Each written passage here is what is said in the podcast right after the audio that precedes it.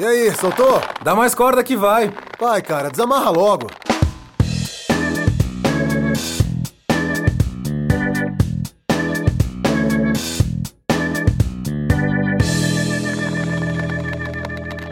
Sejam muito bem-vindos ao Nó Cego Podcast, um programa onde tentamos desatar alguns nós emaranhados da vida, do universo e tudo mais. Eu sou Douglas Monteiro, vulgo pirata, mas hoje você pode me chamar de Érica Malunguinho. E hoje sou só eu mesmo. Essa semana nós estrearemos o quadro Nó na Garganta. Você me pergunta: o que é isso, Douglas?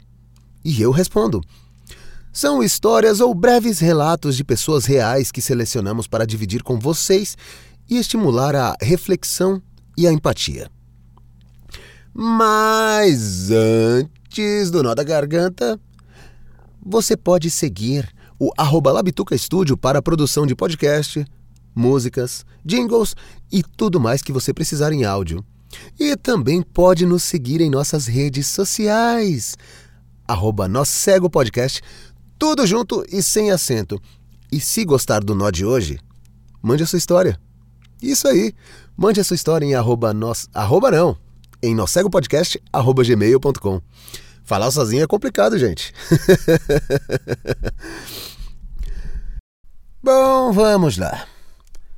Como no dia 8 de maio de 2020, o STF derrubou as restrições absurdas para a doação de sangue por homens gays e, em 17 de maio, celebramos o dia da luta contra a LGBTfobia nós trouxemos alguns pequenos relatos de algumas pessoas para que todos nós possamos tentar, só tentar, entender o porquê dessa luta.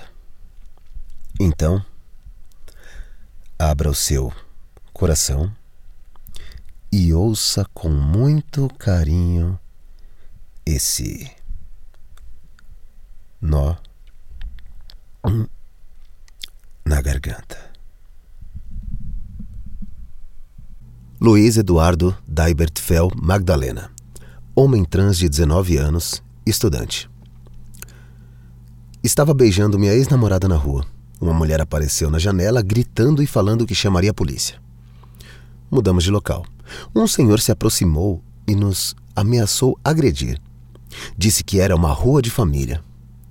Depois que eu assumi trans, Sofri preconceito no colégio e fui forçado a usar um banheiro separado para deficientes. Miranda Lebrão, homossexual e drag queen de 30 anos, sobre ter participado por cinco dias de uma terapia de conversão sexual aos 15 anos. Atividades como listar todos os seus erros relacionados à sexualidade e fazer declarações afirmativas contra a homossexualidade faziam parte daquele evento. Na terapia, o fato de ser gay reduz toda a sua existência. Seu corpo é um campo de pecados. Sua mente é uma fonte de enganos. Seu futuro é turvo, pois para você resta apenas a morte. O peso das palavras que utilizam é assustador. E elas pesam. Felipe Fernandes, homossexual de 23 anos, agredido em um bar de Nova Friburgo, no Rio de Janeiro. Após esbarrar em um homem, sem querer, ele quebrou um copo de vidro no meu rosto. Fraturei o nariz e levei três pontos. Nunca vi tanto sangue em minha vida. O estado de choque é tão grande que às vezes você pensa só em desespero. Foi o que aconteceu comigo. Eu pensei que fosse meu fim. Meu agressor quase me deixou cego. Eduardo Michels homossexual de 62 anos e pesquisador do Grupo Gay da Bahia. O marido, Flávio Michele, foi derrubado no chão e atingido com chutes na cabeça. Ouvi dos meus vizinhos da vila onde eu morava com meu marido que o local não era lugar de gay. Fomos espancados por cerca de 20 pessoas durante uma festa. Não fomos mortos, porque algumas senhoras que estavam no local impediram o pior, pedindo para que eles parassem. Martinha, travesti de 63 anos, dona de casa. Minha mãe dizia que me daria uma injeção de estricnina, veneno para rato, enquanto eu dormia, por causa dos meus trejeitos. Me apavorei com aquelas palavras e fui para a rua com oito anos. Na época da ditadura, a gente ia comprar uma carne no açougue de manhã. A polícia via e levava.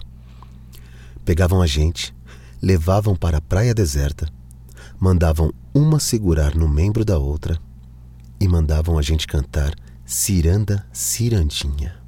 Maximiliano Cruz Faria, homossexual e drag queen de 23 anos. Estava saindo de uma festa na Lapa, no Rio e quebraram uma vassoura na minha cabeça. Eu só ouvi o morre, viado, enquanto eu estava tonto no chão. Eu não faço ideia de onde veio. Esses relatos são só alguns que foram retirados da página do projetocolabora.com.br e estão lá para que possamos entender a importância da luta contra a violência em pessoas LGBTQIA. E aí? O que achou do nó de hoje? É uma vida complicada, né? E o pior é que muitas dessas histórias de violência começam em casa. Mas esse nó, eu não vou tentar desatar sozinha, não. É, pessoal.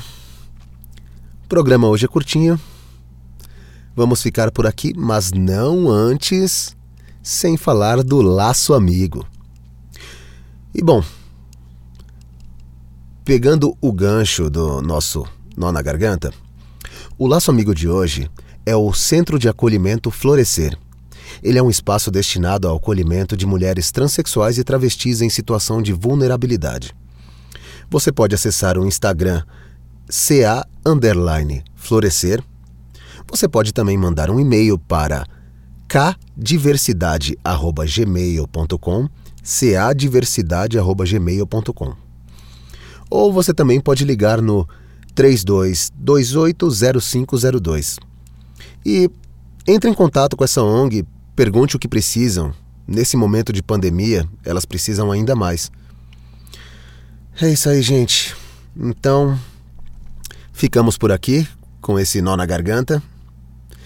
Mas vamos tentar desatar esse nó, né?